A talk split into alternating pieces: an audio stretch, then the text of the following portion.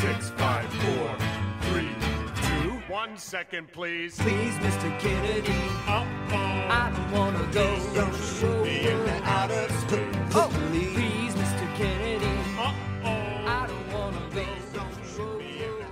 Saludos amigas y amigos, bienvenidos al Top 50 de Próxima Tanda. Yo soy Mario Alegre Femenía, así como siempre me acompaña Juanma Fernández París. Saludos Juanma, ¿cómo estamos? Bien.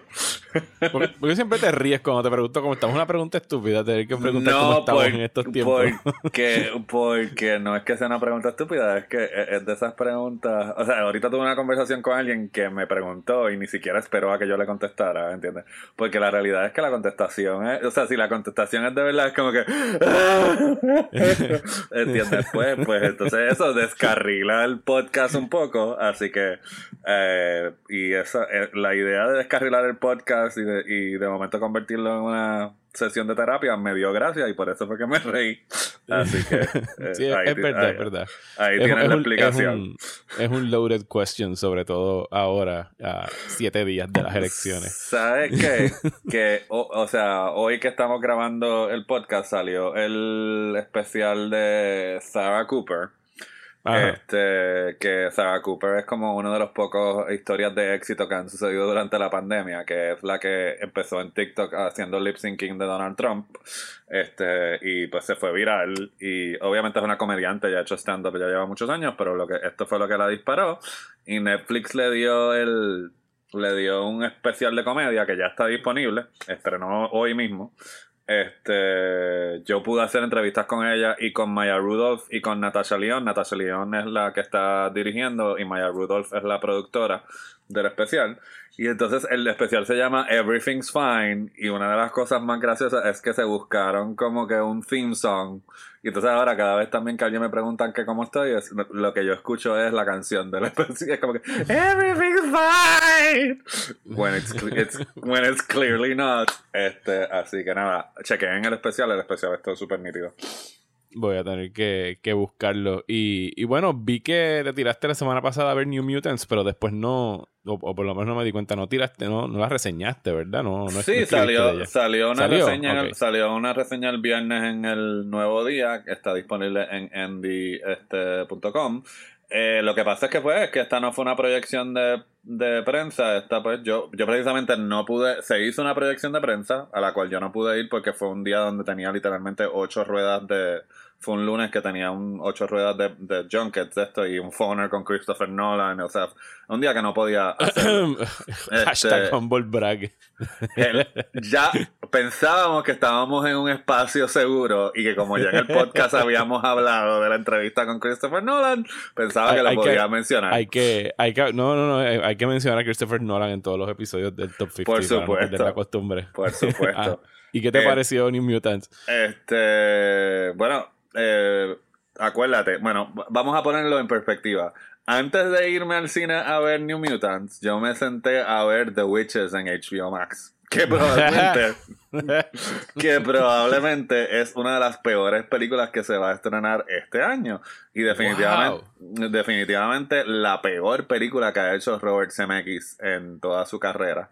Este, Así que, eh, tomando eso en consideración, pues a mí New Mutants, todo esto que se, acuérdense que llevan tres años de rumores de que demoraron los estrenos y de que va a ser una porquería y que se supone que es un desastre, no me pareció mala, pero sí definitivamente es como que esta idea que pudo haber sido mucho más interesante y que tenía mucho más poten- potencial a nivel artístico, este, y se quedó como que la versión light de algo comercial de lo que pudo haber sido una, una gran película. Este, así que pues tiene como que este toque de, hay muchos toques de originalidad y hay como que, así se, no, no es tan obvio el choque, no es como Fantastic Four donde el choque entre el estudio y el director es obvio, de cuando el momento en que el, el estudio le quitó la película al director y tú dices, ok, de aquí en adelante es que se fue todo al carajo. Este, eh, pe- pero sí, eh, de- desde lejos sí se puede ver como que eh, es curioso porque de nuevo eh, el, eh, hay momentos donde donde en el televisor en el hospital donde están los mutantes, ¿entiendes? Hay eh, aparentemente lo único que se ve es algún tipo de canal de Fox donde lo único que dan es Buffy the Vampire Slayer.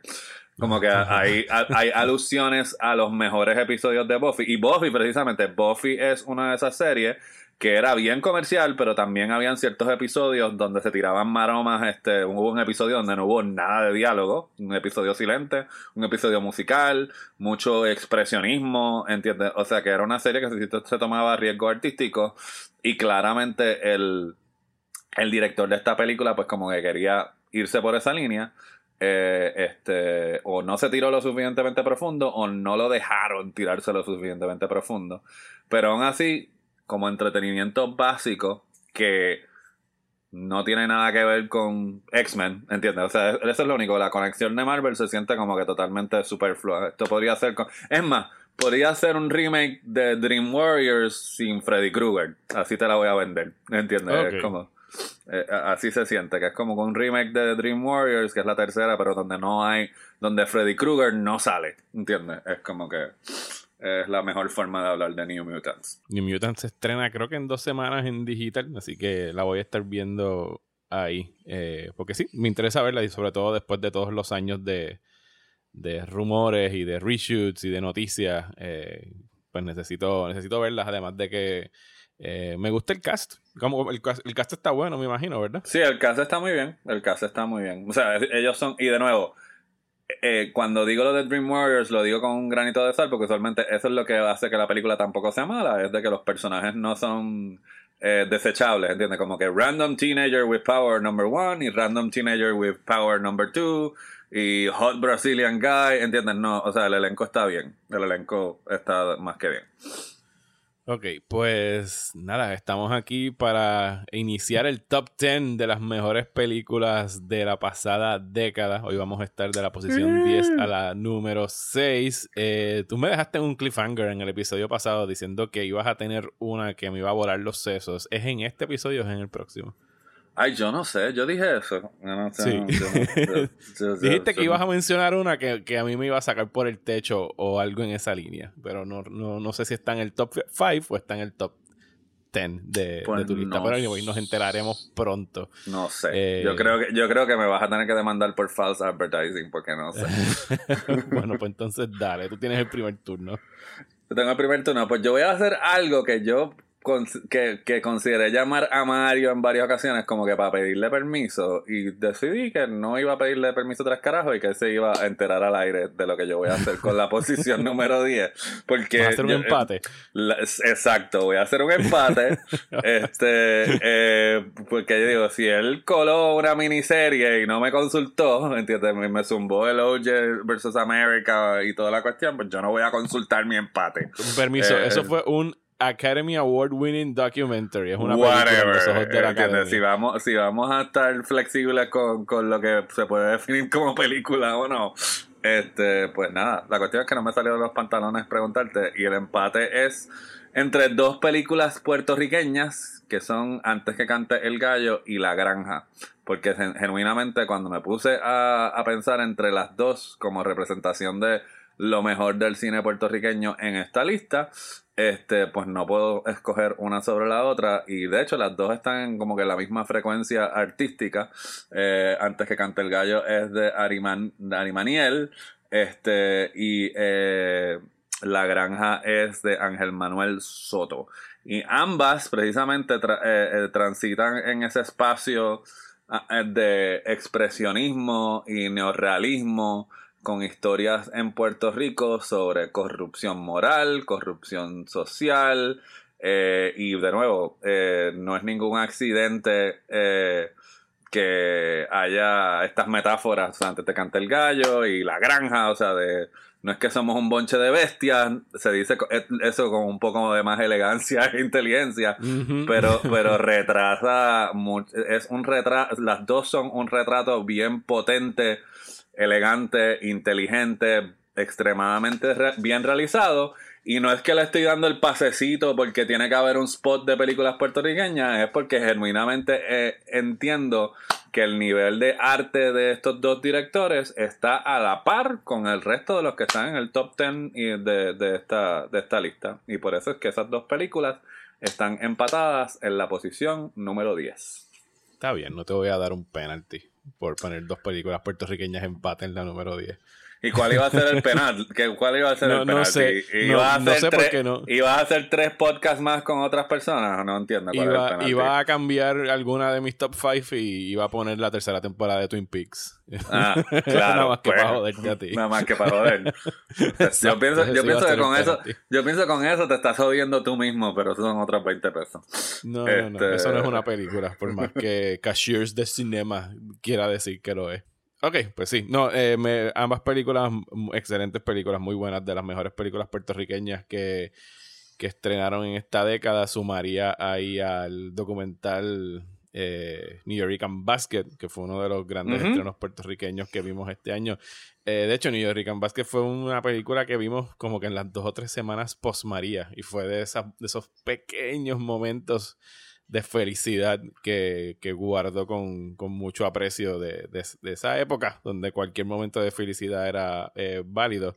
Pero volviendo antes de que eh, antes que cante el gallo, la volví a ver recientemente para, para el podcast de Desmenuzando y sigo pensando igual de, de bien de ella. Está expertamente hecha, la fotografía de Chago Bennett, la dirección de Ari Maniel, eh, las actuaciones. Por, en, en mi libro, por lo menos, la mejor actuación de Cordelia González, y si no una de las mejores. Eh, así que sí, todo. O sea, esa película de arriba abajo es una película que admiro muchísimo. La Granja me gustó mucho cuando estrenó. De verdad que no la veo desde entonces, pero o sea, es otra de esas eh, historias de aquí de, de éxito locales. Ya vimos que Ángel Manuel Soto estrenó Charm City Kings hace dos o tres semanas en HBO Max. Que todavía Y- está disponible, así que si terminas de escuchar este podcast y tiene HBO Max. eh, y de hecho, recomiendo. La Granja y Antes que cante el gallo están en Amazon Prime. Así que si están suscritos ahí las pueden ver. pues ahí se pueden echar un maratón de, de, de cine con boricuas talentosos. Ujú. Bueno, pues entonces mi número 10 es del 2018. Si mal no recuerdo, creo que fue mi posición número 1 o número 2 de ese año en el top 10. Y es Burning, la película surcoreana del director Lee Chang-dong, que es una adaptación de un cuento titulado Barn Burning del director, de, perdón, del, del escritor Haruki Murakami y gira en torno alrededor de este muchacho de escasos recursos, interpretado por este actor que voy a sacar su nombre, Yu A-in, cuya atracción por una compañera de, su infancia, ¿sabe? que no, no, ve- no veía hace muchísimos años, se ve coartada cuando ella regresa de un viaje y llega emparejada con un desconocido que, que conoció por allá por África, interpretado por Steven Yeun en uno de los papeles más memorables de, de ese año. Y esta es una película que, pues, en la que se une la desigualdad económica con la impotencia y la rabia y este sentimiento de emasculación. eh, abre las puertas a un misterio que se implanta como un virus en la mente de este protagonista con la desaparición de esta muchacha. Y la mayor, la- el grueso de la película gira en torno a él tratar de entender qué fue lo que sucedió con ella. Eh, la película es bien ambigua en dejarte saber qué fue lo que en verdad sucedió, pero siempre las sospechas están dirigidas a este desconocido que llegó. Y es un thriller cocinado a fuego muy, muy, muy lento. De estas películas que suelen acusar de que son lentas y aburridas, yo la encontré fascinante. Eh, y en ese fuego lento pues está dejando marinar los deseos reprimidos, la masculinidad tóxica, hasta que esto pues alcanza un boiling point en un final que, que de verdad que todavía lo veo y la volví a ver a en algún momento durante la pandemia, porque acá eh, mi esposa no la había visto, y es como un golpe en, el estómago. Considero que es un- una, una puesta en escena soberbia, expertamente dirigida y muy bien actuada, y cada vez que la veo me deja con, se queda conmigo un par de días el, el feeling que, que deja la, la película después de verla. ¿Tú la, la- la has visto? No, no la he visto, pero definitivamente la voy a poner en la agenda. Aunque lo que te iba a decir, yo ahora mismo no necesito un golpe ni en el estómago ni en ningún No, no, sitio. no. Este, eh, pero me parece, es curioso cuando terminemos, cuando terminemos este podcast de, la, de las 50, va a ser curioso como que sentarnos a escuchar los episodios y ver cuántas de tu lista son golpes en el estómago. Este, no, Yo soy no, no que, ¿verdad? No que eh, tengamos que hacer algún tipo de análisis análisis este, público, pero me parece que han habido, en tu lista me parece que hay muchos golpes en el estómago. Sí, está En- First Reformed, eh, he mencionado par. Este, Y me falta no- por lo menos no- una más por mencionar. No recuerdo ningún, o sea, no recuerdo ningún abrazo, ni ninguna fantasía, ni siquiera algo que sea el equivalente de una pequeña caricia en la cara este, cinematográfica. O sea, todos son golpes, Bueno, en, el, el- en la el- cara, el- en el estómago. el post- el- con, con permiso, el, post- el póster de amor le están acariciando la cara a la señora. No, estoy hablando de la metáfora de que la película sea el equivalente de una caricia en la cara versus el golpe en el estómago. Así que el póster te, te lo puedes meter por ya tanto tú sabes. si quieren un, un golpe en el estómago, eh, la película está disponible en Netflix, así que la pueden ver ahí. Wonderful. Mi número 9 no es un golpe en el estómago, pero tampoco es un abrazo ni una caricia. Es una película que ya Mario eh, erróneamente ya mencionó en su lista. Este, y cuando la mencionó. yo- Erróneamente posicioné en mi lista. Exacto. eh, Ok. cl- Está bien. Gracias por la aclaración. Este, y cuando lo hizo, yo protesté eh, a- eh, bastante. Así que es la película de Wes Anderson, Gran Budapest Hotel, que fue mi número uno del año en que esa salió. You see, there are still faint glimmers of civilization left in this barbaric slaughterhouse that was once known as humanity. Indeed, that's what we provide in our own modest, humble, insignificant. You fuck it. Yo no me preparo cuando vamos a hacer estos podcasts, o sea, yo no ensayo lo que voy a decir de las películas, obviamente repaso los números y todo lo demás, pero obviamente pues se sentía como que ridículo de hablarle de lo exquisito que es visualmente y del tono particular de Wes Anderson, porque él es bastante consistente en todas sus películas, ¿entiendes? Pero lo que otro que sucede con la mayoría de, de las películas de Wes Anderson es que dentro de, ese paraíso cinematográfico visual que él siempre lleva a pantalla, él en algún momento en el segundo o tercer acto como que pierde el enfoque y él mismo es como un perro que se empieza a, correr detrás de su propia cola. Eh, y hay, yo entiendo que esta película, al igual que Rushmore, es una de las pocas películas donde el enfoque no lo pierde, donde se concentra de lleno en su personaje principal, que en este caso es el personaje de Ray Fiennes, y eso es lo que hace que la propuesta y la inteligencia, no solo de lo que él pueda hacer con la cámara y con todas las- estas referencias artísticas y estos movimientos, sino lo que él puede hacer con los actores y con una narrativa, la hace superior al resto de lo que ha hecho en su, filmogra- en su filmografía. Porque siempre pasa, hasta en Moonrise Kingdom, le pasa un poquito. Él como que, como que, no sé, eh, la versión no come mierda de decirlo, es como que he, he goes too far up his ass, ¿entiendes? Es como que, eh, pero en esta eso no pasa porque es todo es, eh, encar- encarrilado por las interpretaciones centrales. Este, así que por eso es que, o sea, o sea que es- en resumen, es todo lo maravilloso de Wes Anderson, ¿entiendes? Pero con eh, un uso espectacular del elenco que tiene, que tiene un elenco espectacular, pero obviamente el, el, la- el highlight es Ray Fiennes, en un papel que no es usual para él, ¿entiendes? Que- Porque uno no piensa en este actor como un actor comídico, pero él está genial en esta película.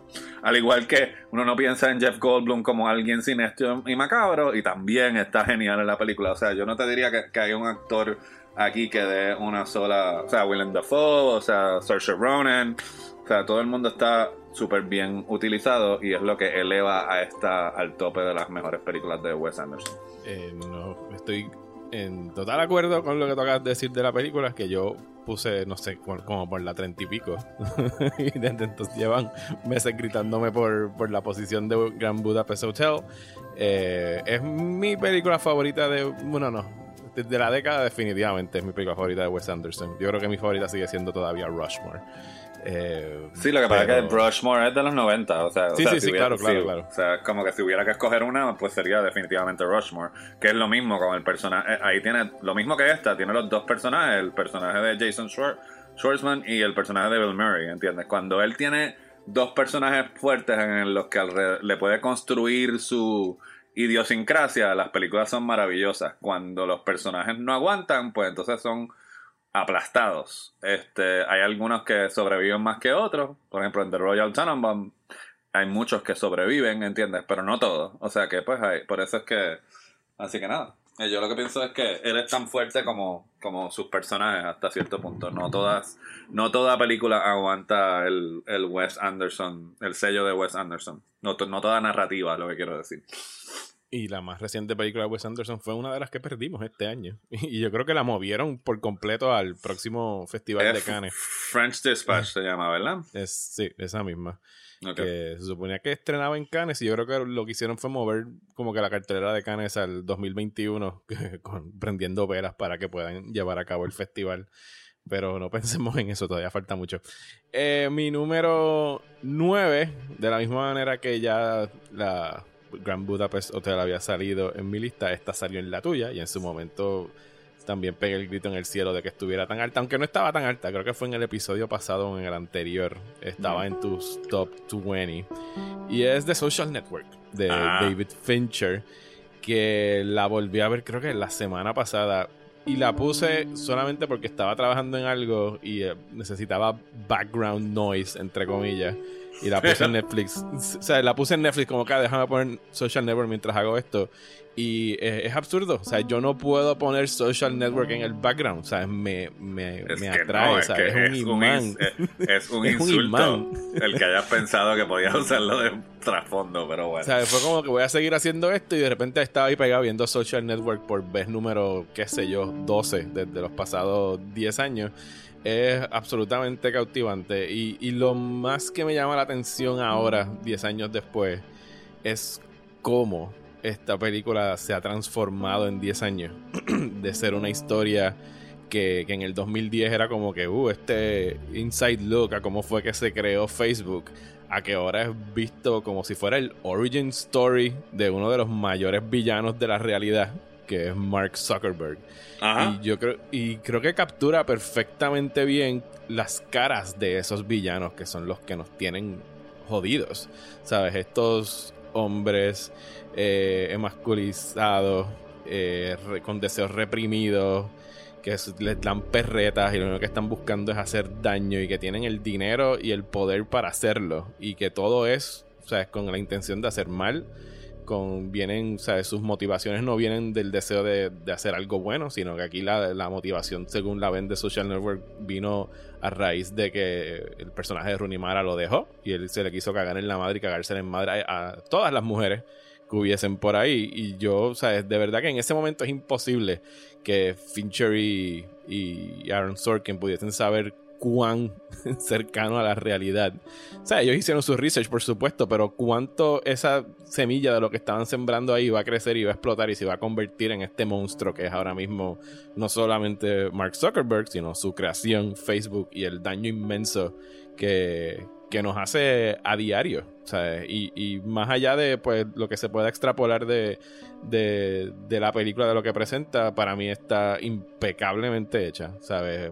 David Fincher es un maestro de, de, de mantener tensión y crear tensión en cuartos a través de conversaciones y obviamente armado del libreto de Aaron Sorkin, esa, ese junte yo espero que es uno que, que se dé y que vuelvan a trabajar juntos en algún momento, ya sea en la supuestamente secuela que, que insinuaron hace poco, pero que obviamente sabemos que no está nada eh, escrito sobre piedra ni nada por el estilo.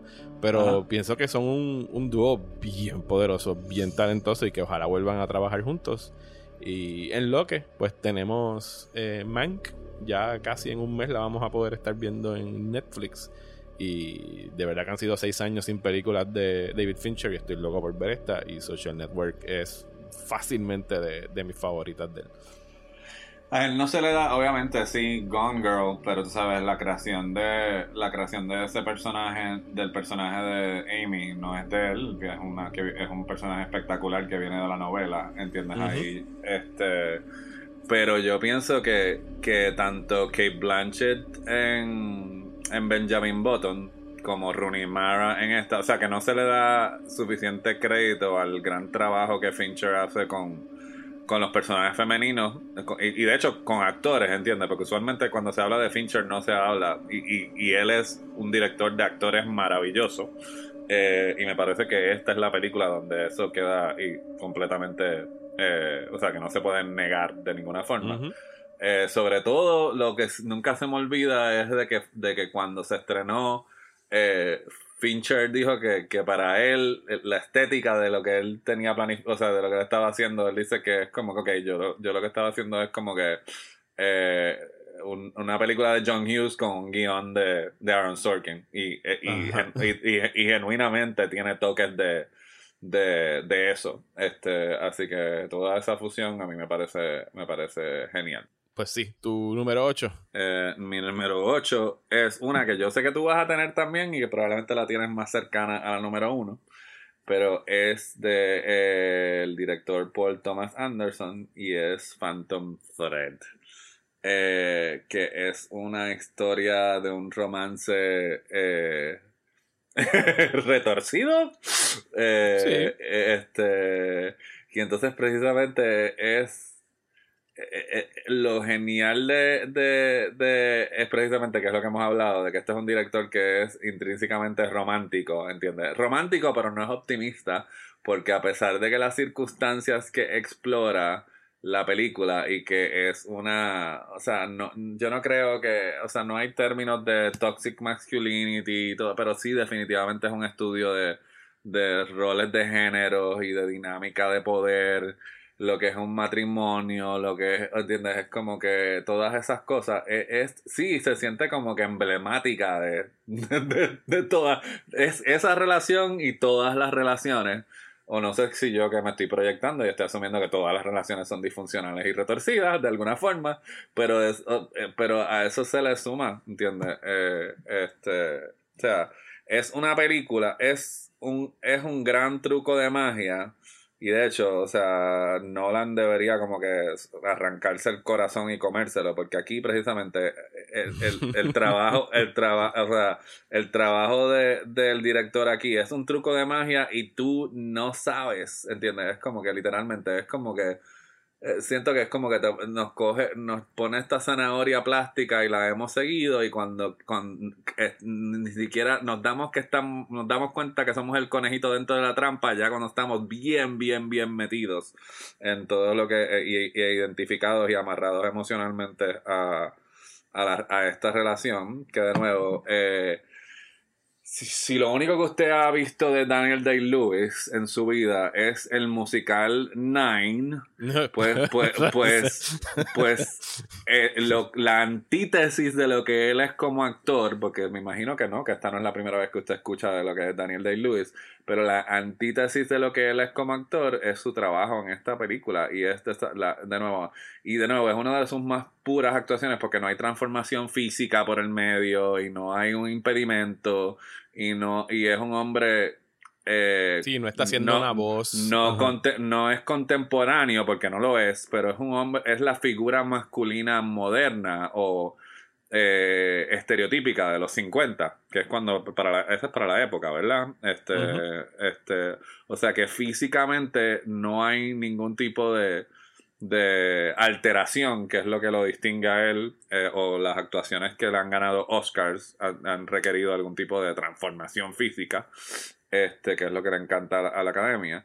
Pero aquí, al igual que su trabajo eh, en The Age of Innocence con Scorsese, pues son estos hombres eh, introvertidos, eh, inseguros, eh, este, eh, es- eh, sensuales, ¿entiendes? O sea, es, es- son- es una actuación compleja y espectacular, este, que, que iguala lo que hace el director, porque es como que no, el golpe de lo que ha estado haciendo el, el actor no te das cuenta hasta que ya es demasiado, hasta que ya es demasiado tarde. Is there something I'm unaware of? Because as far as I can remember, all I have done is to dress her beautifully. I don't think that matters to some people. I think they want what is fashionable and chic. Chic? Oh, don't you start using that filthy little word, chic. Whoever invented that ought to be spanked in public. I don't, I don't even know what that word means. What is that word? Fucking chic? They should be hung, drawn, and quartered. Fucking chic. It shouldn't concern you. It does concern me. It concerns me very much, Cyril, because it's hurt my feelings. It's hurt my feelings. Eh, y sin hablar de, de, de Leslie ¿Entiendes? De, de- de todo, o sea, de- de- o sea, no hay ni una sola nota en falso en esa película. Pero como yo sé que, que tú vas a hablar de ella más tarde, pues yo me callo la boca ahora y, y cuando tú No, digas, no tienes que callarte.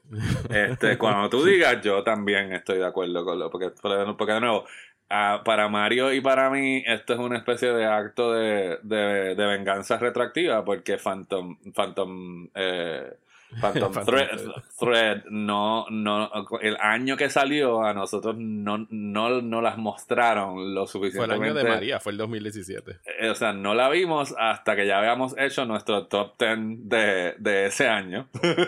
Y, hubiera entonces- sido mi número uno de ese y año. entonces cuando vimos la película fue como que, oh, no, ¿entiendes? Es como que todo, cualquier cosa, cualquier otra cosa se sintió como que ridículo. Así que si en algún momento busca nuestros top 10 de ese año, sepa que por eso es que no está, porque no, la, no, no las mostraron a tiempo. Este, y de hecho fue que estrenó, de hecho yo también, porque usualmente yo cuadro mi lista porque yo estoy, yo está, yo uso mis viajes a Los Ángeles como para y fue que estrenó en, en Navidad, ¿verdad? Fue eh, estrenó el Ujú. 25 y no hubo proyección de prensa, no hubo nada, este, así que aquí estrenó en enero. Como yo recuerdo que la vimos justo antes de las nominaciones. Eh, este, que, pero nada, si no la ha visto, está disponible en Peacock ahora mismo. Así que póngala, pónganla en agenda.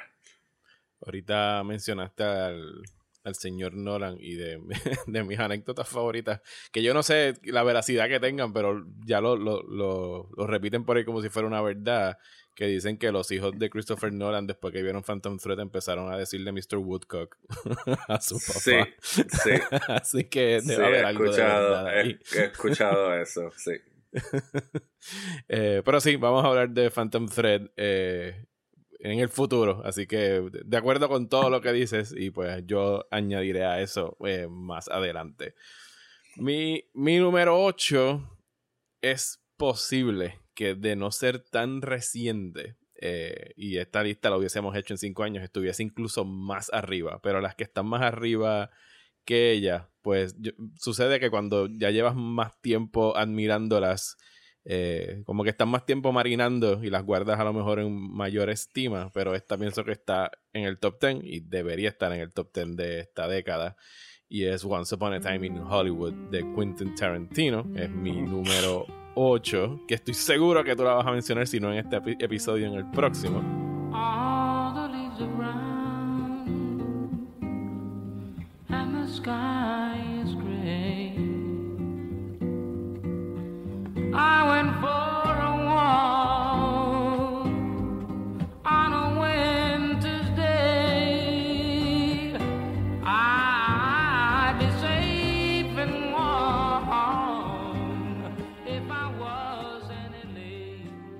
Y es un. O sea, es para mí de las mejores películas que ha hecho Tarantino. Es su trabajo más maduro como director. Y digo maduro en el sentido de que ya Tarantino está en sus cincuenta y pico de años. Y está como que en otra vibra y en otra frecuencia. Y está reflexionando acerca de lo que es no solamente el cine, sino su cine y lo que él ha provisto a este medio artístico por los pasados, casi llaman para 30 años, más de 30 años, desde el estreno de 28, 28. 28, desde el estreno de Reservoir Dogs. Eh, y yo pienso que es una historia eh, maravillosa en el sentido de cómo desarrollan esta relación entre estos dos panas de interpretados por Leonardo DiCaprio y Brad Pitt, que es un junte de verdad que para la historia, ¿sabes? El junte de estos dos para mí es tan legendario como poner a, a Redford con Paul Newman en The Sting o en Butch Cassidy, ¿sabes? Eran dos estrellas que tenían que cruzarse en algún momento y aquí lo hacen de una manera magistral, específicamente por cómo Tarantino hace el casting y, y- y- y- escribe los papeles, eh, poniendo a DiCaprio en el papel del, del actor inseguro que, que ya piensa que es un has-been y que ya no tiene más nada que aportar al, al, al cine, y Brad Pitt como el surfer dude, laid back, eh, kind of guy, su stuntman. Y esa, esa relación de panas, esa relación de amigos es lo que se está desarrollando en esta película. Y dentro del subtexto de esto, Tarantino está reescribiendo la historia de Hollywood, tratando de rehacer uno de los mayores males que han ocurrido en, en la industria durante esa década de los 60, que fueron los terribles asesinatos de, Sharon Tate y el resto de las personas que estaban en su casa por parte de los miembros del Manson Family. Y es una película que de verdad que para mí es, es precioso como queda todo hilvanado y como todo está amarrado. Y sí es un cuento de hadas, lo dice el mismo título, es Once Upon a Time in Hollywood. Eh, pero es una película que posiblemente desde que estrenó el año pasado he visto ya 10 veces y sé que la voy a ver 50 veces más. Porque me siento bien viéndola, me da gusto verla, me gusta estar jangueando con estos personajes durante dos horas y pico. Para mí es un es de los mejores hangout movies que hay. Si están esas descripciones, como se le pudiese aplicar a Dazed and Confused y estas películas donde en realidad no es como que hay una gran trama, sino que están impulsadas por los personajes y por sus interacciones. Y, me siento a gusto estando rodeado de ellos durante el tiempo que, puedo pasar en, su compañía. Pues curiosamente, tú dijiste que yo le iba a mencionar, esa es mi número 7, así que seguimos de Rolling Pin, hablando de Mira, la primera vez que pasa esto en el top 50. Eh, este, seguimos de Rolling Pin hablando de Once Upon a Time in Hollywood y estoy de acuerdo con lo que dijiste, pero lo quiero decir porque eh, cuando, cuando yo digo que es el trabajo más maduro de, de Tarantino, no solo me refiero a, a, a que ya tiene 50 años, ¿entiendes? A su edad cronológica, ¿entiendes? Es la madurez de, de, con esta película seguir retándose como cineasta, ¿entiendes? Porque él no, aquí eh, eh, que siento que no se le da suficiente crédito a esta película, a pesar de que el otro día tuve que lidiar con alguien en Twitter que dijo que estaba sobrevalorada, lo cual me parece una estupidez, ¿entiendes? Pero es de que, de que no, de que a Tarantino por mucho tiempo se le acusó de como que de, de regodearse con sus mismas técnicas y aquí está el, movimiento de la cámara es totalmente diferente, sus encuadres son totalmente diferentes, la escala es totalmente diferente y su, su madurez es más una inteligencia artística, vamos a ponerlo de esa forma, de, que los Flight of Fancies que son sí típicos de Tarantino, no es porque, oh, sería cool esto o sería cool esto, literalmente es parte íntegra de la historia, ¿entiendes? sea utilizar a Bruce Lee de la forma en que se utiliza, en el momento en que se utiliza, eh, sea de la forma en que reescribe la historia con una violencia de caricatura, ¿entiendes? Eh, eh, o sea, todas esas cosas abonan a, o sea, es como que es, es literalmente, siento que es como un maestro que, que, que literalmente dominó todos los instrumentos de la orquesta, ¿entiendes? Y ya todos los puede usar todos de una forma espectacular. Lo otro es que también es pues cuando eh, el, cliché es decir que es una carta de amor, pero la carta de amor no es, no es un fanboy ni fan service, que es lo que estaba hablando Mario. Eh, esta película, o sea, Tarantino ama el cine. Él es alguien que ha amado el cine antes de que hiciera cine. O sea que esto, esto es algo que siempre ha estado presente. Pero en sus otras películas hemos, hemos visto su amor por los géneros y los arquetipos y lo que eh, aquí el amor que se siente es por la gente que hace el cine y no las estrellas, sino la gente, o sea, literalmente esas escenas donde DiCaprio llega al set y le pregunta a fulanito a dónde tengo que ir y Kurt Russell, o sea, la gente que no es la estrella, ¿entiendes? Eh, la gente que está diario fajándose para hacer, eh, trabajando. La, la, industria de cine donde ahora Tarantino es parte de esa familia. Y a eso, eso de nuevo, o sea que no es una carta de amor al cine, en realidad es una carta de amor a la gente de la industria. Y por eso es que el combo de actor y stuntman, pues es una relación espectacular para, para montar eso. De la misma forma, creo que podríamos estar horas debatiendo cuál es la mejor actuación más cómica de la carrera de DiCaprio, si en Once Upon a Time in Hollywood o en Wolf of Wall Street. Pienso que las dos eh, pienso que las dos están al mismo nivel. Eh, lo único que precisamente como esto es un actor, como en esta él está haciendo de un actor, pues hay ciertas cosas que aterrizan mucho más fuerte. Eh, todo eso todo eso arranques de, de inseguridad en el trailer este, eh, son geniales y son casi igual de geniales que lo que hace con Skirt. O sea, son geniales de la misma forma, pero creo que aterrizan un poquito, un poquito más. Christ! Fuck! Shit. Damn it, Rick. I swear to God. fucking lines, embarrass yourself like that in front of all those goddamn people. Oh, you were drinking all night. Fucking drinking again. Eight goddamn fucking whiskey sours. fucking bullshit. You're a fucking miserable drunk. You fucking remembering your fucking lines. I practiced them and now I don't look like I goddamn practiced them. You're sitting there like a fucking baboon. Eight fucking whiskey sour. I couldn't stop at fucking three or four, right? Wow! You're fucking alcoholic. You fucking drink too much, huh? Every fucking night, every fucking night. That's it. That's fucking it. That's fucking it. You stop drinking right now. All right? Make a promise to yourself you're gonna stop fucking drinking.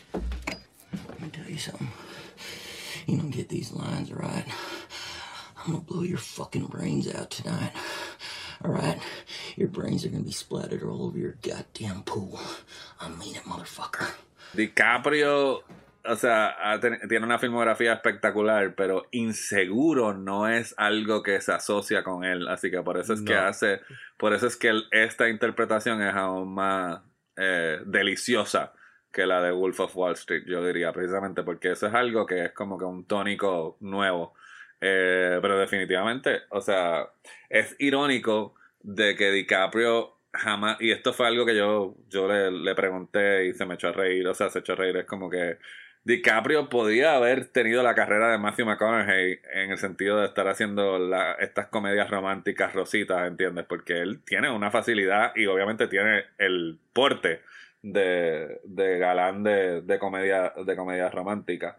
Pero obviamente gracias gracias a Dios que su sensibilidad tira para otra para otra cosa o que quizás fue lo suficientemente inteligente para de darse cuenta que, que, que si se metía ahí iba a quedar en una iba a caer en una trampa de la cual no iba a poder probablemente salir este aunque yo Nunca ha insistí- hecho una, ¿verdad? Nunca hecho no, una nunca ha comedia hecho una. Él, nunca ha hecho un- una, o sea, una comedia, así como que un- una comedia que no haya elementos de ninguna otra cosa. DiCaprio no ha hecho este, una, un- una comedia. Lo más cercano a comedias que tiene, pues es Wolf of Wall Street y Once Upon a Time in Hollywood, ¿entiendes? Esa- y, y Marvin's Room también un poquito, eh, eh, pero eso, es de nuevo, pero de nuevo, eso es drama y comedia. Este, así que, pero él no ha hecho así como con full-fledged, completely, eh, ni siquiera, olvídate si es romántica o no, ¿entiendes? Es como que, pero lo que te quiero decir es que aún así, el tipo tiene una destreza cómica de usted, de usted tenga. A mí me sorprende el hecho de que, digo, si le creemos a Tarantino eh, y él insiste en que él va a hacer una película más y se va a quitar. Que yo espero que no sea cierto, porque o sea, esa teoría de que él tiene de que los directores hacen su mejor trabajo al principio y después, pues. ¿Tú o no sea, estás de acuerdo con esa teoría? Yo diría que no. No, yo, diría que, o sea, yo diría que hay directores, hay directores que podríamos estar o hablando sea, de, de que los hay, los hay, pero. ¿sabes? no, estoy hablando de que Hitchcock, Coppola, Por eso. ¿sabes? Bueno, pero aún hasta pero eso, ahí, ahí voy, ¿entiendes? Es como que no. O sea, él eh, son pocos los directores, yo estoy de acuerdo con él, son pocos los directores a las cuales se la o sea, es eso, o sea, cuando Coppola se puso a hacer Jack, ¿entiendes? Es como que, ¿sabes qué? Vete a jugar golf, ¿entiendes? Está Es bien, como pero que- esa es una decisión eh, de eh, Coppola. eh, Tarantino no este- tiene que tomar esa decisión de hacer. Sí, pero yo, pero lo que te quiero es, pero lo que te quiero, yo, pero yo lo que te quiero decir es que yo entiendo su lógica, de que hay veces que duele de nuevo. CMX y The Witches. O sea, The, The- The- Witches dolería, The Witches dolería mucho menos y sería mucho menos inconsecuente si no fuera porque es fucking Robert CMX. O sea, ¿cómo es posible que el tipo que hizo Who Framed Roger Rabbit, ¿entiendes? Y el tipo que hizo Back to the Future, y el tipo que hizo, es más, hasta películas de menor escala, el tipo que hizo What Lies Beneath, ¿entiendes? El. El tipo que hizo Death Becomes Her, que ¿entiendes? Es como, ¿cómo es posible que este tipo nos haya, haya hecho esta película? ¿Entiendes? Bien, Y pero pa- estamos para hablando llegar- de para- directores bien, bien prolíficos versus un Tarantino que trabaja casi, casi al ritmo de un Kubrick. O sea, es una película cada 5, 6, Pues, 7 ¿y- años y quizás. ¿Cuántas O sea, hizo Kubrick? y Kubrick tiene que de una docena de películas. Pues, pues yo estoy de acuerdo de que yo estoy de acuerdo que yo bien, pero prefiero- Kubrick yo se murió a los te- 70 y pico de años. Él tiene yo 50 prefiero tener yo prefiero tener 10 eh, geniales películas de Tarantino a tener 25 donde eh, hay 5 que mm, mm, ¿entiendes? Es como que... Bueno, a- al punto que quería llegar con esto es que esta película en específico se siente como una despedida. O sea, se siente como que ya dije lo que tenía que decir del cine en I'm Out, Mm, ¿sabes? Y, y, no, y yo pienso no estoy que de acuerdo con eso. pienso que de, de- o sea, si de verdad se iba a ir en 10, pues estoy bien curioso con qué va a ser para la décima. Porque, ¿sabes? No va a ser Kill Bill 3. O sea, él no se va a ir en una secuela. Pues, Eh, pero quizás, pero yo lo que yo lo que entiendo es que Tarantino lo que va a hacer es que va a hacer trampa, ¿entiendes? Y se, va- y se va a ir a hacer, o sea, se va a- por ejemplo, yo pienso que Kill Bill volumen 3, él la podría hacer como una serie en Netflix, ¿entiendes? Y dirigir los ocho capítulos él, ¿entiendes? Es como que, o cinco, ¿entiendes lo que te quiero decir? Que él va, él va a hacer trampa y vamos a tener, y vamos a tener... Sí, él no ha dicho que se va a retirar. Él ha dicho que va a dejar de hacer largometraje. por eso vamos a tener cosas de Tarantino que no van a ser películas hasta que él decida, pero yo no lo sentí como una despedida para nada. Este, o sea, yo no lo sentí como una despedida. Yo lo que siento es de que sí se siente como que, que esto es lo que yo tengo que decir sobre mi industria. Eso sí se siente, que es lo otro que no que, que, que no tienen otras películas de Tarantino. Es como que, que y perdona, ¿verdad? Que siga metiéndose MX aquí, que es como cuando es como, como cuando en Forrest Gump no escuchamos el, el discurso que él tiene que decir de, de, de Vietnam y lo único que, escuch, eh, y lo único que escuchamos es to- I have to say about and, that. and those- and that's all I have to say about that. Así se, ahí se, así se siente, sí, de que sobre la industria y sobre la gente que hace la industria, se siente que Tarantino está diciendo como que that's all I have to say about that. Pero para mí eso es aún más emocionante porque eso significa que ahora él puede eh, enfilar sus cañones a otro a otra cosa. Eh, ¿Entiendes? Y de que ya ¿Entiendes? Yo lo que sí le reclamaría es, ¿entiendes? De, de- o sea, que eso fue emocionante cuando enfiló sus cañones este, hacia una película de Segunda Guerra Mundial y cuando hizo un film noir con Jackie Brown. Y cua- ¿Entiendes lo que te quiero decir? Eh, hubiera aguantado. Yo lo que pienso es de que eh, The Hateful Eight se siente como una una que debería no contar, ¿entiendes? Porque es como que, eh, o sea, porque ya él sabía, ya los cañones hacia el western los había, ya los había con disparado Django. con Django. Y entonces, pues, The Hateful Eight se siente como una especie de, de capricho o distracción. Eh, yo Sí, diría yo que Hateful Eight está última en mi lista de Tarantino. Aún, aún y me, me gusta. O sea, yo no pienso que él ha hecho una sola No, mala película. no, mi- Ni siquiera no, una. Ajá. Yo, me, me- la menos que me gusta es Death Proof, tengo que decir. O sea, Death A mí me gusta no. mucho Death Proof. Death Proof estaría penúltima en mi lista. No, o sea, para mí es la última Death Proof y después Hateful Eight. Este, pero, pero sí, o sea, si nos vamos a poner con cuántos, que- o sea, que se pon- po- que haga como yo, que ponga Django y Hateful Eight en el mismo escaño y eso nos deja dos películas más de Tarantino. este, O que considere que Kill Bill es una y ya. Y no deja También. entonces tres más. el tecnicismo, ¿entiendes? Este, pero pues, pero sí, sí. O sea, es como que yo, yo sé que se supone, aquí yo voy a decir lo que se supone que uno no diga, ¿entiendes? Es como que yo sé que todos tenemos derecho a opiniones y todos tenemos gustos diferentes, pero cuando usted, de, o sea, cualquier persona que devalúa, porque tú puedes decir, a mí no me gustó, ¿entiendes? O no me interesó, yo eso lo puedo respetar.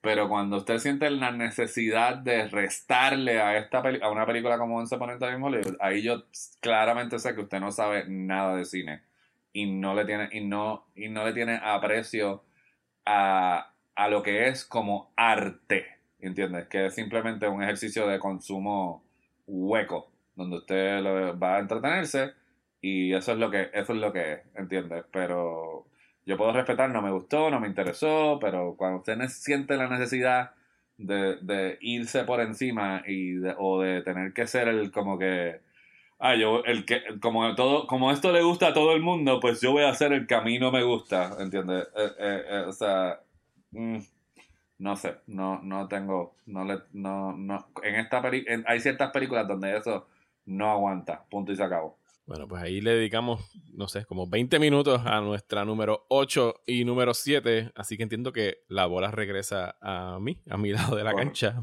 correcto. para hablar de, de mi número 7. Eh, es una película del 2013, dirigida por los hermanos Cohen.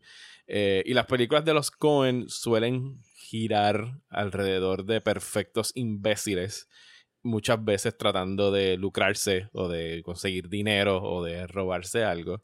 Y esta tiene la particularidad que gira en torno a un perfecto imbécil, eh, que es el personaje de Llewyn Davis en Inside Llewyn Davis.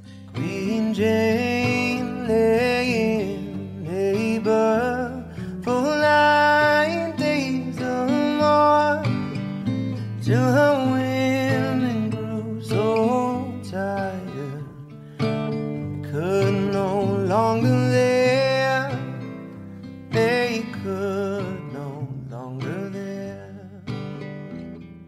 que es un artista, es un cantante, un cantautor que está tratando de darse a conocer en el Greenwich Village en los años 60 para la época de, de Bob Dylan y Joan Baez y todo este movimiento de, cultural que se estaba dando en, en esa década tan turbulenta. Eh, pero Llewyn Davis era parte de un dúo.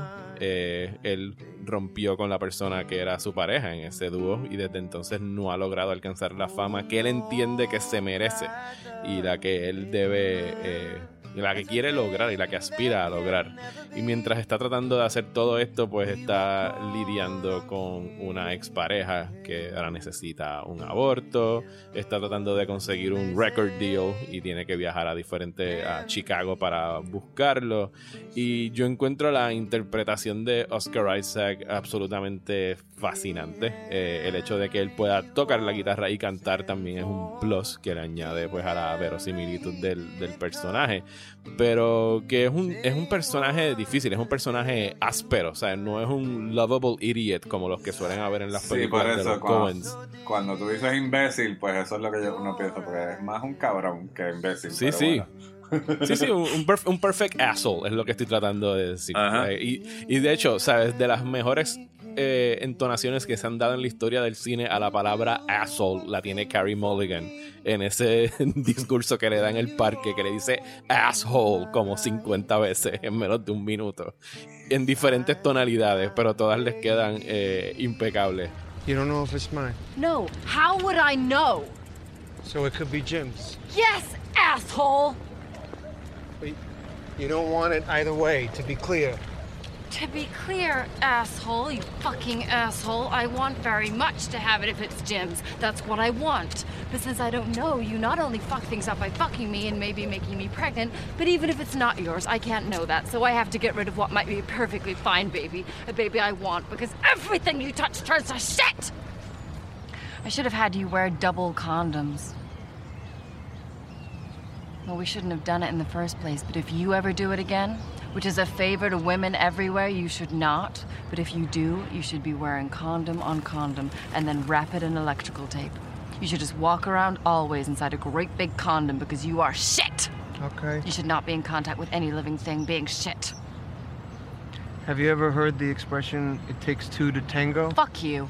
Eh, y, por lo tanto, o sea, pienso que el hecho de que sea un personaje tan, tan áspero, tan difícil de querer, que no es que en ningún momento se gane el, el cariño de uno, hace la película incluso más interesante dentro del, del canon de los hermanos eh, Cohen, cuyos personajes casi siempre uno siente algún tipo de afecto por estos idiotas que tiene. En esta película, pues es alguien que de verdad está lidiando con el hecho de que no va a lograrlo, o sea, su sueño y es la- y el cuento de Llewyn Davis es lamentablemente el cuento de la mayoría de las personas que se tiran a ser artistas, ya sea en música o en, en- en pintura o en cine o en lo que sea, es el hecho de que you're not gonna make it y, y esa, ese choque contra la pared, ¿sabes? esa escena con F. Mary Abraham cuando él canta esta canción preciosa, ¿sabes? La interpreta genialmente y F. Mary Abraham lo mira con esta que le dice I see no money in this, ¿sabes? Es como que tu arte no vale nada, ¿sabes? Como que ahora mismo no,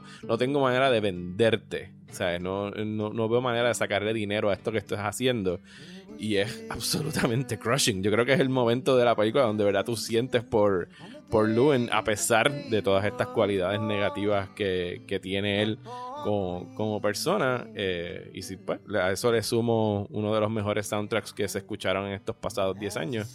Y, y me, encanta, me encanta esta película de los Coens. eh, al mismo tiempo puede ser bien graciosa, porque ese es el estándar de ellos, el humor de, de los Coen eh, está presente en esta película. Y, y pues sí, me- me gusta mucho. Pienso que es una de las mejores 10 películas de este año. Eh, ¿Qué tú piensas de Inside Llewyn Davis? Pues yo, o sea, eh, precisamente va con lo que acabo de decir, ¿entiendes? No voy a hacer, yo no sé quién para, para restarle a los méritos de los hermanos Cohen. Yo lo que sí puedo decir es que con esta yo no engrané. Eh, o sea, me pareció interesante, pero no, no, en- no engrané con, con la jornada. Este, lo cual dice más sobre mí que restarle méritos a la, a la, a la película, ¿entiendes?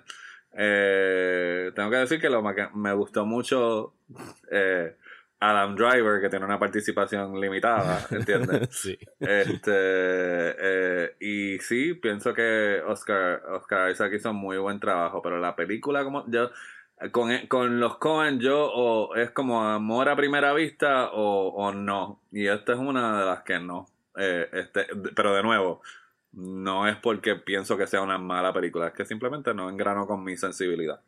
¿Cuál tu fue, fue tu favorita de ellos de esta década? De esta década, eso está difícil. Este. Porque estuvo, ¿cuál estuvo Burn After Reading, estuvo Hail Caesar, eh, mm, Yo te diría que precisamente Serious no- Man, creo que yo- Serious Man también salió. No, Serious Man es del 2009. Pues precisamente, yo pienso que en esta década yo no he, no he engranado con los Cohen, ¿se entiende? Es como que no. eh, me gustó la que hicieron para Netflix. Este, La de- la de Ballad of Buster Scruggs. sí, esa es la más que me ha gustado de esta década. Eh, me fue ah. 2010 también. Sí, a mí me gusta, a mí me gustan los Flight of Fancy de, de- a mí, yo soy más, yo soy más Racing Arizona, Oh Brother Where Art Thou, esas. Ok. Menos, menos Serious Man, menos No Country for Men. Exacto, sí, sí, yo te diría que me, yo me tiro más por lo, lo, eh, lo absurdo, el lado absurdo de, de los Coens. Este, y pienso que deben volver a trabajar con Clooney, pero bueno, Clooney está ocupado con otras cosas, así que nada. Yo pienso que yo pienso que Clooney como Clooney como no como un cabrón, pero sí como un idiota. Clooney como un idiota con los Coens es una combinación ganadora. A mí me Este, encanta Clooney en todas las películas de los Cohen. Eh, sí, en Burn After Reading. Sí, en Burn After Reading, en Brother Who Art Thou, en Terrible Cruelty también, este, y hasta en Hail Caesar también, eh, o sea, eso, Hail Caesar, Clooney y, y Channing Tatum es de los mejorcitos de, de Hail Caesar. De hecho, Este, eh, Burn After Reading, otra película que resume perfectamente bien esta década. Por lo menos en términos políticos. Sí, eh, esperemos que el partido del personaje de Brad Pitt no, no gane. Este, Por favor. este, aunque si todos fueran como Brad Pitt sería un poquito más manejable, pero nada. Sí, porque el Este, personaje de Brad Pitt era, un, era noble, tú sabes, no, no era un cabrón. bueno, pero no es el más inteligente de, de- de todo ese bonche, vamos a decirlo de esa forma. Eh, pues mi número 6 es una que ya tú también que estuvo en tu lista, estuvo en el episodio pasado, que me dio mucho trabajo eh, eh, de cuál de Cuarón, si iban a haber dos de Cuarón o una de Cuarón o cuál eh, es, Roma, la que, la que ocupa la posición número 6. Yo no la quería. No la quería. También. Yo no quería que naciera.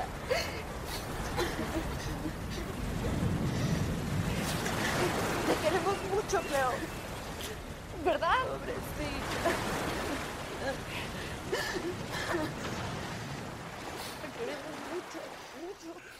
Este. eh,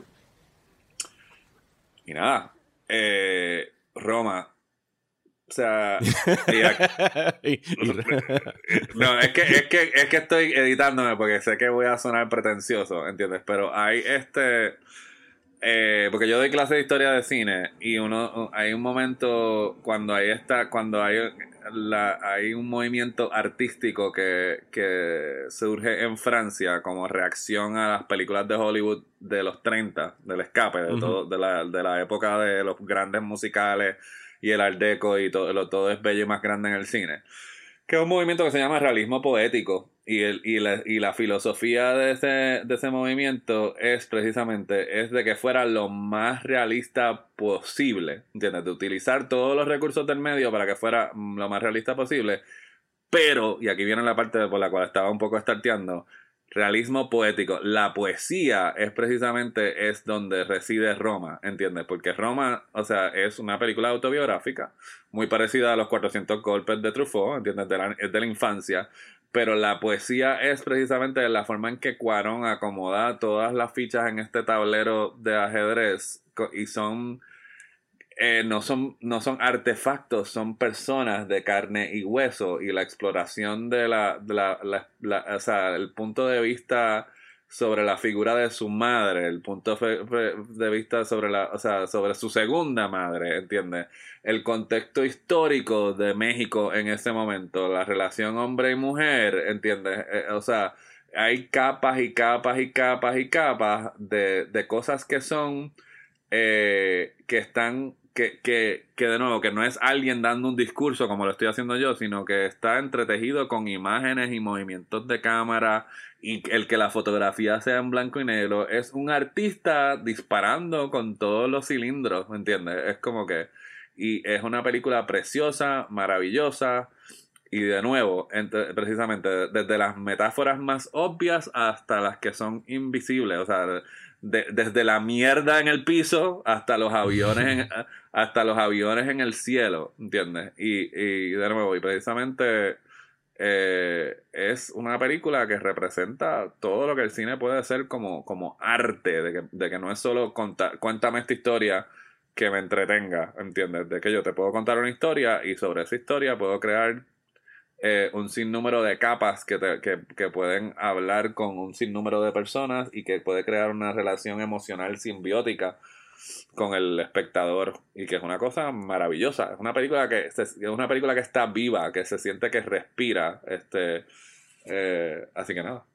Eh, por eso está ah, en esta en esta lista. Y en otras versiones de mi lista estuvo un poquito más arriba, pero no tan más arriba. Así que quizás me duele un poquito de que no esté en el top 5, pero aquí, aquí es donde quedó. Sí, no, eh, Roma definitivamente una de las grandes obras maestras de, de la década. Yo diría que de la, por lo menos de mi lista, yo me imagino que tú de la tuya también lo considerarías igual. Yo diría que el top 15 por ahí, yo diría que todas son eh, en su propia medida obras maestras, ¿sabes? Cosas que quedaron, que quedarán grabadas para siempre en- del, cine que salió de estos pasados 10 años y Roma definitivamente tiene que estar ahí arriba. Recién me llegó el, el Blu-ray de Criterion y tengo que darle otro vistazo porque en realidad creo que no la veo desde el año que estreno, que la vi como tres veces en, en un mes.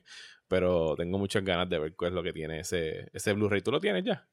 Sí, yo lo, yo lo, pero, sí, lo- pero no lo he abierto, o sea, no, no, no me he sentado con él. Que muchos Blu-rays sin abrir tenemos. Este, ese comentario puede resultar problemático este, durante la pandemia, así que, este, por ejemplo, yo tengo ese Blu-ray de Criterion de Roma, pero también tengo la colección de Viernes 13 que llegó los otros días y no la he abierto todavía, así Oh, que, wow. este, está, está, el queue está lleno, así que, este, de, de Blu-rays que tengo que abrir y sentarme a, a verlo. Eh, ok, pues entonces llegamos a mi número 6. Es un documental del 2012 dirigido por Joshua Oppenheimer y se titula The Act of Killing. Eh, esto es un documental que tuve el chance de ver en el Festival de Toronto en el 2012 y, y lo recuerdo muy bien, además de por la sensación que me dejó, sino porque en- en los festivales la suerte que he tenido de ir dos veces, usualmente la película se acaba y tienes que salir corriendo a la próxima sala porque o estás tarde para la próxima función o están dando otra película que quieres ver y a mí con esta me dejó en un estado catatónico de tal manera, ¿sabes? Estaba tan frío que yo creo que yo me quedé sentado hasta que prendieron las luces de la sala y nos mandaron a, a salir. porque gira en... ¿Tú lo has visto? Ok, gira en torno...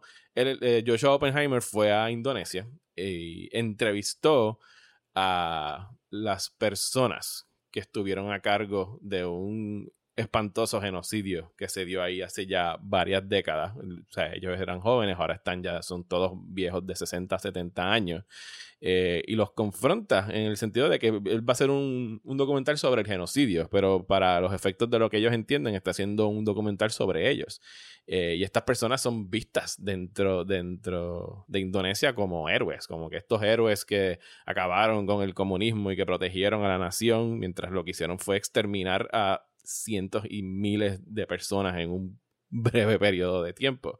Eh, y Oppenheimer los pone a rehacer eh, escenas eh, dramáticas, ¿sabes? Reenactments Ujú. de, de cómo ellos torturaban y mataban a estas personas o qué es lo que hacían o cómo eran las los métodos de, de interrogarlos eh, que muchas veces giraban en torno como hasta estrangularlos y otros métodos de torturas espantosos, pero los pone a hacerlos a través de prismas de películas que ellos han crecido con ellas, ¿sabes? Uno siempre le gustaron las películas de Charles Bronson, o sea que eh, hacen una escena como si fueran una estación policíaca, a otro le gustaban los musicales, así que hacen esta escena surreal en una cascada preciosa.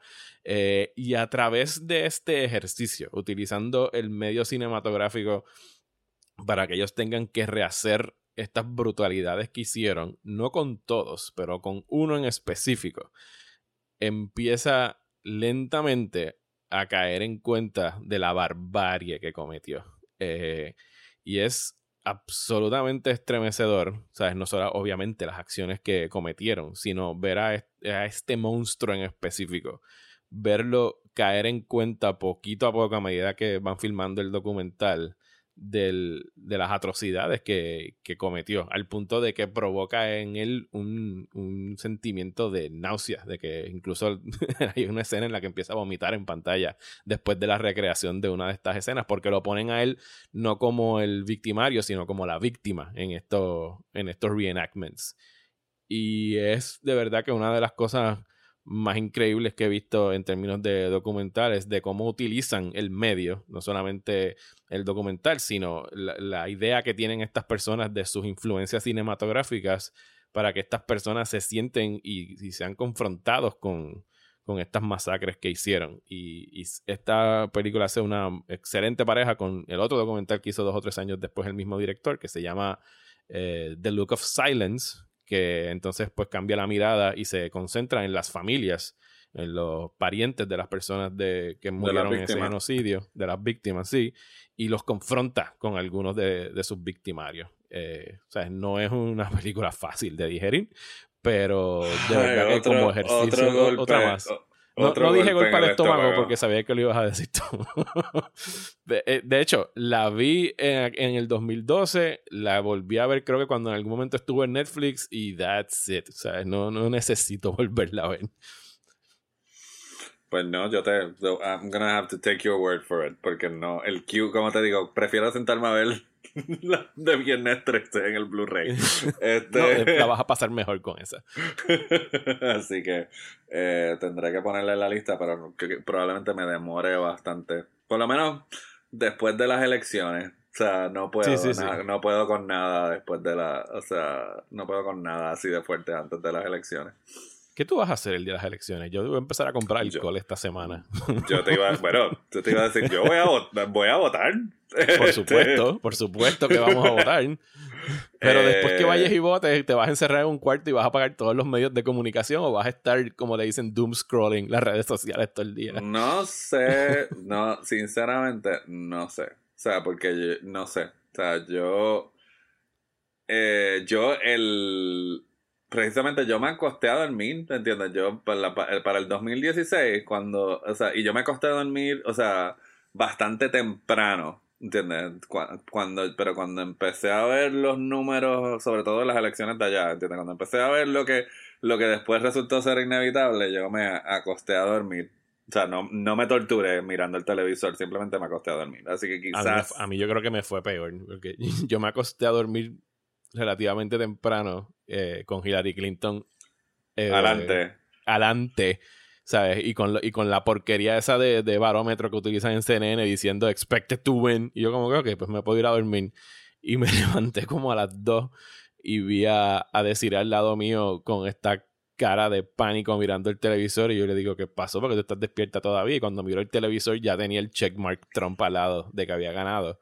Y para el carajo el sueño, ¿sabes? El, el, el pánico que, a mí me entró esa hora de la, de la madrugada. Yo no dormí como hasta al otro día porque yo tenía que ir a trabajar a las 5 de la mañana. Así que... No, bueno, pues fue- quizás, no sé, quizás me ponga a ver, me haga un maratón y vea JFK y vea The Manchurian Candidate. Este, este, no sé, quizás. Yo creo que es mejor no. ver como que Singing in the Rain y películas contentas que ponerse a ver eso, pero No, porque esa, después. esa las vamos a necesitar, porque lo Las que va a pasar después. es... No, pues eso te, digo, yo lo que anticipo es que tanto con las, como las de aquí como las de allá, vamos a estar los, las cuatro semanas de... De de- luto. las cua- de, de- no, las cuatro semanas de noviembre van a ser como que de incertidumbre, ¿entiendes? De que, de, de que no creo que vayan a haber resultados. Eh, no sé, tengo este feeling, ¿entiendes? Sobre todo las de las de allá, o sea, porque las de aquí, pues, o sea, pero de nuevo, con lo que pasó con la con las primarias, ¿entiendes lo que te quiero decir? Que es como que no siento que no siento que el 4 de noviembre vamos a tener con- la, la contestación que finalmente podamos decir y ya, ok, ok, pues ya pasamos la página y let's get on with our lives, ¿entiendes? Siento que eso se va a demorar en suceder.